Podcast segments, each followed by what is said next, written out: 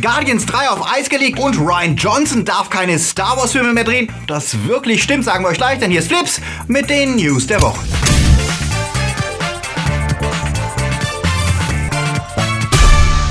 Die Themen der Woche. Bond 25 in Gefahr. Big Bang am Ende. Wie geht's weiter für die Walking Dead? Netflix dreht jetzt Blockbuster. Und Scheiße, die Highlights der Gamescom mit Tommy Something. Flips wird im August unterstützt von unseren Flips Guardians, Marc-André Schreiber, Dominik Richter, Akoya, Anja Scholz, Onno Dreipols, Two Barts, One Cup, T-Unit CB, Kati Uzumaki, Dennis Heide, Daniel Schuh, JFK Faker, der Advarslöper, Silko Pillasch, Luca Kamens und Sepp Kerschbaumer. Ein großer Dank geht natürlich auch raus an unsere Flips Junior Guardians. Vielen Dank für euren Support, denn ohne euch gäbe es kein Flips. Wenn ihr auch unter der Woche keine Flips News verpassen wollt, dann folgt uns doch auf Twitter, Facebook oder Instagram. Netflix-Serien haben ja einen guten Ruf und viele Fans, doch ihre eigenproduzierten Filme waren eher Hit and Miss. Das letzte Jahr kauften sie viele Projekte ein, die bei ihren ursprünglichen Studios als schwierig galten, wie das Cloverfield Paradox, Death Note, Bright oder Mute. Und trotz großer Aufmerksamkeit waren die Reaktionen eher vernichtend. Netflix muss also aufpassen, nicht zur Resterampe für Troubled Productions zu werden und will jetzt offenbar gegensteuern, indem sie gezielt auf teure Großproduktionen setzen, die renommierte Regisseure, Darsteller und hohe Budgets bieten. Netflix Original Movie Boss Scott Stuber setzt dabei auf große Namen wie Ryan Reynolds, Alfonso Cuarón oder Paul Greengrass oder die Coen-Brüder und ist bereit, dafür tief in die Tasche zu greifen. Zwischen 150 und 170 Millionen Dollar für einzelne Filme sind angepeilt. Stubers Team möchte dabei wohl gezielt große Event-Movies schaffen, mit Marvel-Filmen oder Herr der Ringe konkurrieren können. Ein kluger Schachzug, denn ab nächsten Jahr verliert Netflix ja alle Disney-Filme und Amazon steht schon in den Startlöchern mit seiner Herr der Ringe-Serie. Netflix Fokus auf große Eventfilme bietet einerseits Chancen für ungewöhnliche Ideen, da der Streaming-Anbieter schneller und unbürokratischer entscheidet als viele Studios und sich derzeit noch weniger einmischt und den Machern freie Hand lässt, solange sie die angepeilte Zielgruppe erreichen. Stuber ist sich sicher, in fünf Jahren wird das, was wir als großen Film betrachten, völlig anders aussehen und Kinofilme werden nicht mehr die einzigen Events sein. Gleichzeitig erhöht sich aber dadurch auch der Quotendruck für die Macher, die früher bei Netflix ja auch mal für die Nische produzieren durften. Heute werden selbst billige Shows wie die geniale Joel McHale Show nach einem halben Jahr gecancelt, wenn sie nicht die nötige Reichweite generieren. Noch ist Netflix eine Chance für Kreative, aber sie müssen aufpassen, dass sie in ein paar Jahren nicht genauso austauschbare Massengeschmacksmüll-Blockbuster produzieren wie die großen Studios. Was haltet ihr von der Idee, Blockbuster auf Netflix zu sehen? Sagt es uns in den Kommentaren. Ups! Neulich wurde noch spekuliert, wer denn wohl der nächste Bond-Darsteller wird und ob Idris Elba eine Chance hat, Daniel Craig zu beerben. Jetzt müssen wir uns erstmal Sorgen machen, ob der 25. der Jubiläums-Bond-Film überhaupt kommt. Denn nachdem schon feststand, dass Danny Boyle, der Macher von Trainspotting und Slumdog Millionaire, den Film drehen sollte, ist jetzt wieder alles offen. Der offizielle Bond-Twitter-Account verkündete, dass Boyle aufgrund der berühmten kreativen Differenzen aussteigt. Clasht er es etwa mit Daniel Craig wegen Besetzungsentscheidungen? Ex-Bond-Schurkendarsteller Jonathan Price vermutet, wie der Express berichtet, es könnte sein, dass Danny Boyles politische Ansichten ein Grund für das Zerwürfnis waren. Boyle hat aus seinen linken Ansichten nie ein Geheimnis gemacht, kündigte schon vor Monaten an, er wolle Bond zeitgemäßer machen, eventuell einen russischen Bösewicht einbringen und Bond ins Zeitalter von MeToo bringen. Was ja durchaus spannend sein könnte, wenn ein klassischer Shobi wie Bond mit der modernen Welt konfrontiert wird. Schon Ende der 70er musste sich Moores Bond ja den selbstbewusster gewordenen Frauen der Women's Liberation stellen, die keineswegs mehr nur die unterwürfigen Gespielinnen der Connery-Ära waren. Gleichzeitig war Bond aber nie ein explizit politisches Franchise und ein Teil seines Charmes entsprang der Tatsache, dass sie mit aktuellen Trends flirten, aber dennoch letztlich eskapistische Fantasy-Abenteuer mit comichaften Schurken boten. Ob Boyles Vision tatsächlich eine zu radikale Abkehr vom klassischen Bond gewesen wäre, werden wir jetzt aber wohl nie mehr erfahren. Der Drehstart des Films war ja für Dezember angesetzt und wird jetzt wohl erstmal verschoben. Es wird also spannend, wie schnell ein neuer Regisseur gefunden werden kann. Wird etwa Sam Mendes, der die letzten beiden Filme drehte, nochmal zurückgeholt oder springen Dennis Villeneuve oder David Mackenzie ein? Ist Bond heutzutage überhaupt noch zeitgemäß und was würdet ihr euch von einem Bond-Film wünschen? Sagt es uns in den Kommentaren.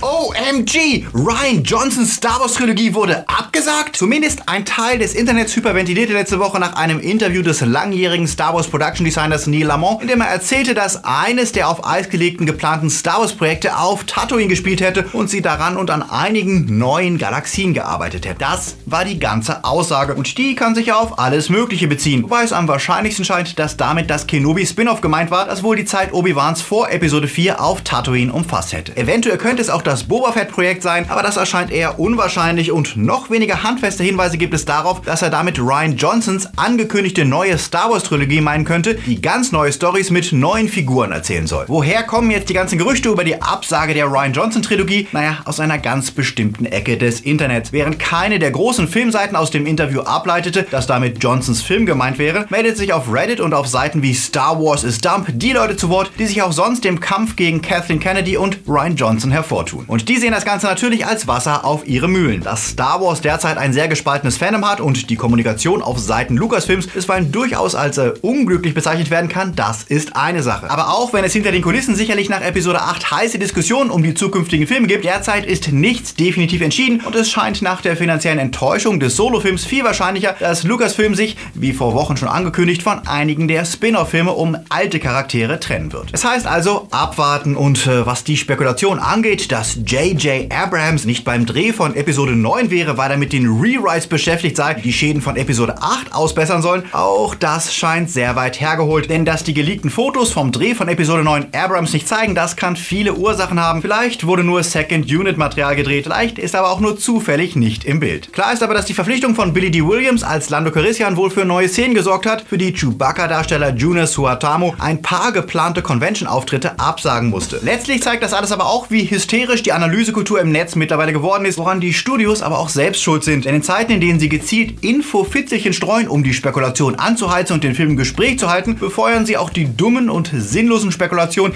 die wirklich jede Banalität anfangen zu sezieren. Der ungerechtfertigte Hype um Snoke wurde von Lucasfilm ja vor Release vor Episode 8 bewusst mitgefüttert. Vielleicht sollte das Studio daraus einfach eine Lehre ziehen. Weniger, aber dafür handfeste Vorabinformationen zu releasen, als jede Woche irgendwelche stumpfe Kaffeesatzleserei der Fans zu unterstützen, die dann einen Pflaumensturz bekommen, weil ihre Fantheorie eben doch nicht umgesetzt wurde. In diesem Sinne also durchatmen und schauen, was uns Episode 9 und dann vielleicht Ryan Johnsons Trilogie bringt. Und damit sind wir dann auch bei handfesteren News, denn nach dem umstrittenen Rauswurf von Regisseur James Gunn berichtet der Hollywood Reporter diese Woche, dass jetzt anscheinend die ganze Produktion erstmal eingefroren wurde. Der schon in Vorproduktion befindliche Film, der im Januar oder Februar gedreht werden sollte, wurde erstmal auf Eis gelegt und die mit der Vorproduktion beschäftigten Teams entlassen. Das sei aber nach Informationen aus dem Umfeld des Studios nur eine Pause, die genutzt würde, um ein neues Team für den Film zu bilden. Denn noch ist völlig unklar, wer James Gunns Nachfolger werden soll. Zwar gab es ein Treffen zwischen Marvel und Taika Waititi, aber beide Seiten schweigen, worum es dabei ging. Denn ein neuer Regisseur wird sich zunächst mal das Vertrauen der Darsteller erarbeiten müssen, die sich geschlossen hinter Gunn gestellt haben und in einem offenen Brief für dessen Wiedereinstellung plädierten. Insbesondere Drax-Darsteller Dave Bautista gibt keine Ruhe und macht weiterhin regelmäßig seinen Unmut über Gunns Rauswurf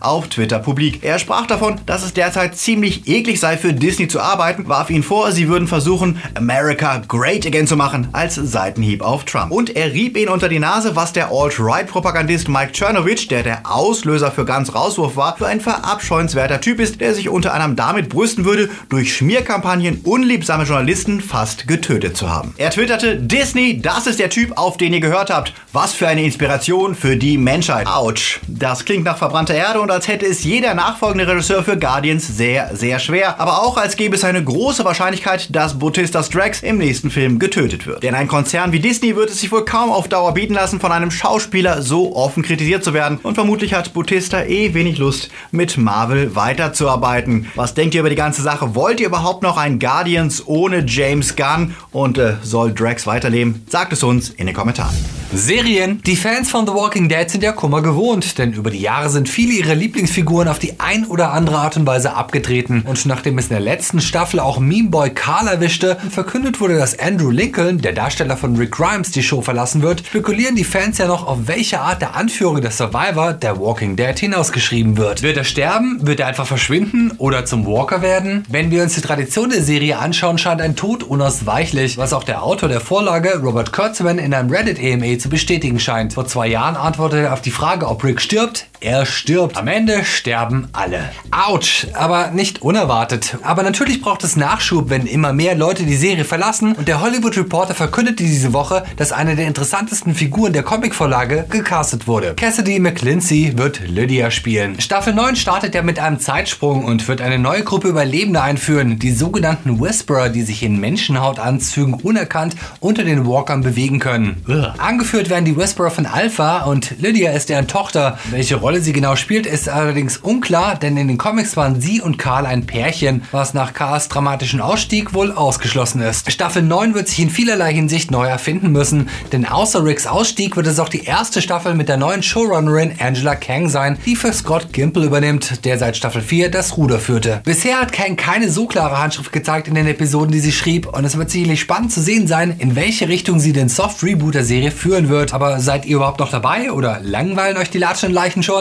Sagt es uns in den Kommentaren. Veronica Mars kommt wieder? Ja, zumindest deutet ein Bericht des Branchenblattes Variety darauf hin. Laut deren Quellen würde der Produzent Rob Thomas und Warner an einer Neuauflage der Show arbeiten, die dann bei Hulu laufen soll. Wieder mit Kristen Bell in der Hauptrolle, wobei unsicher ist, ob auch andere Darsteller zurückkämen. In trockenen Tüchern ist die Entscheidung noch nicht und offiziell wollte sich niemand der Beteiligten äußern, denn auch wenn der Veronica Mars Film 2013 durch eine der erfolgreichsten Kickstarter-Kampagnen aller Zeiten ermöglicht wurde, bedeutet das nicht, dass eine neue Serie genauso einfach umzusetzen ist. Denn Kristen Bell spielt ja gerade auch die Hauptrolle in der Hitserie The Good Place und vermutlich wäre da Zeit für nur wenige Folgen Veronica Mars, die sie zusätzlich dreht. Für Fans der ungewöhnlichen Hobby-Ermittlerin trotzdem eine gute Nachricht, denn nach Buffy war Veronica Mars eindeutig eine der coolsten Serien der Nullerjahre und wir würden sie gerne wiedersehen. Und wenn es gerade um Abschiede geht, nicht nur bei Rick heißt es Bye-Bye, sondern auch bei den Nerd-Klischees der Big Bang Theory. Nach der 12. Staffel, die Ende September startet, ist Schluss. Das verkündete Produzent Chuck Lorre und der Sender CBS diese Woche in einem gemeinsamen Statement. Sie seien den Fans dankbar für den langjährigen Support und wollten eine finale Staffel abliefern, der Serie ein angemessenes episches Ende verpasst. Wirklich überraschend kommt das nicht, denn die Darsteller hatten schon öfter von der Möglichkeit gesprochen, die Serie zu beenden. Insbesondere Jim Parsons, der durch die Serie zum Star wurde, scheint bereit für Neues zu sein. Gerade feiert er am Broadway Erfolge mit der Bühnenfassung des schwulen Kultklassikers The Boys in the Band und Parsons sei froh, dass Big Bang endet, solange es noch erfolgreich sei. Ein guter Moment auszusteigen. Big Bang ohne Sheldon ist wohl kaum vorstellbar, was den Produzenten wohl die Entscheidung abnahm. Die hatten aber eigentlich wohl auf mehr gehofft. CBS-Boss Kelly Carl sagte noch Anfang August, er hoffe auf mehr Staffeln. Aber ganz ehrlich, zwölf Staffeln sind deutlich mehr als andere Sitcoms durchgehalten haben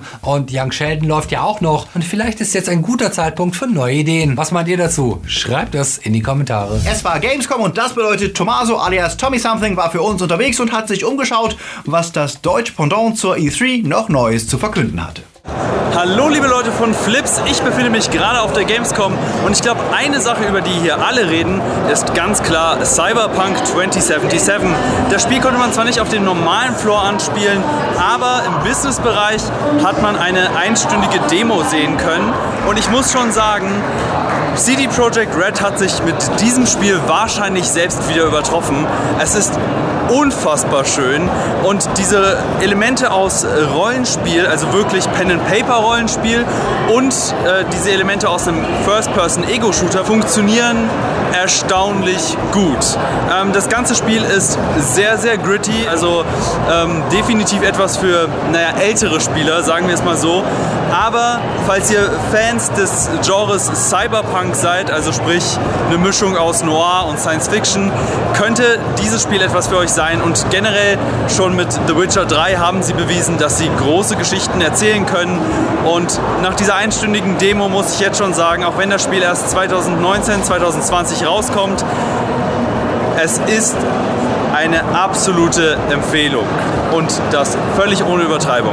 Wie jedes Jahr gibt es einen Stand, der die volle Aufmerksamkeit von mir bekommt hier auf der Gamescom und das ist definitiv der Blizzard-Stand. Und auch dieses Jahr gab es wieder Ankündigungen, die die Blizzard-Fans freuen wird und zwar für Overwatch. Einmal haben wir eine neue Map, die heißt Busan und zum zweiten gibt es einen neuen Cinematic Story Trailer und zwar von der guten Diva und den schauen wir uns ganz kurz an. Cover and wait for reinforcements! They won't get here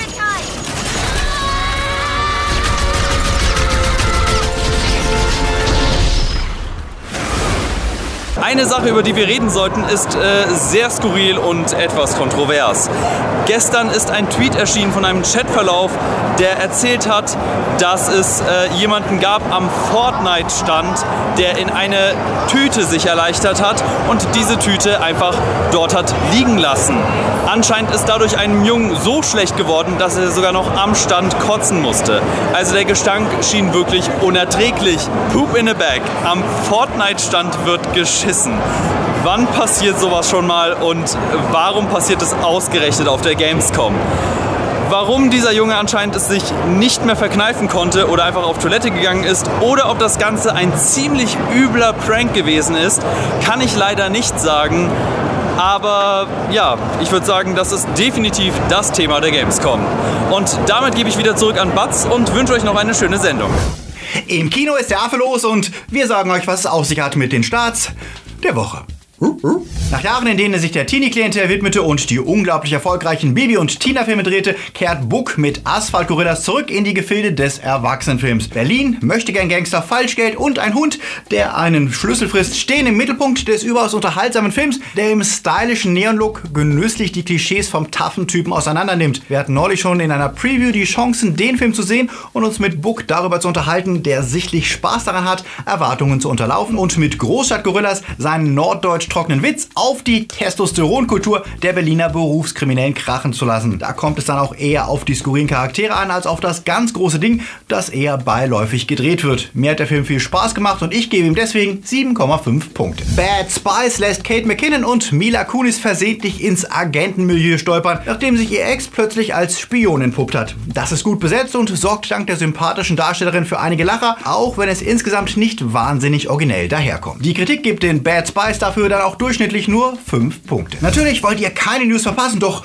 Flips kommt ja nur einmal die Woche. Was? Nein, denn wir versorgen euch jeden Tag auf Facebook, Twitter und Instagram mit News zu Filmen, Serien und Games. Also folgt uns da und zwar unauffällig. Und falls ihr es noch nicht getan habt, dann checkt jetzt auf jeden Fall mal unsere Top 5 Dinge, die ihr vor Fantastische Tierwesen 2 über Gellert Grindelwald wissen solltet. Und natürlich war es auch mal wieder Zeit für den Podcast Die Männer aus Saal 3. Dort unterhalten sich Demon und ich ausführlich über Ant-Man, das Marvel-Universum und Love Simon. Reinhören lohnt sich. Und was wären wir ohne euch? Ohne die Guardians, Junior Guardians und natürlich die Flips Time Lords, die jeden Monat einen Zehner springen lassen, um uns zu unterstützen. Plus die Flips Patronus, die mit einem Fünfer dabei sind. Danke natürlich auch an jeden Padawan, denn auch ihr seid wichtig, damit wir weitermachen können. Und wenn du uns jetzt auch unterstützen möchtest und zur Flips Family gehören möchtest, dann klick doch jetzt einfach mal auf Patreon oder Steady und sichere dir Goodies wie zum Beispiel wunderschöne T-Shirts oder extra Podcasts oder Wallpapers und noch eine ganze Menge mehr. Klickt doch da mal drauf. Oder ihr könnt uns natürlich auch ein einmaliges Trinkgeld per PayPal dalassen. Auch da findet ihr den Link unten in der Beschreibung. Werdet Flipsies. Und dann sehen wir uns natürlich am nächsten Sonntag wieder und wünsche euch jetzt noch viel Spaß an diesem kühleren Sonntag. Bis zum nächsten Mal. Läuft.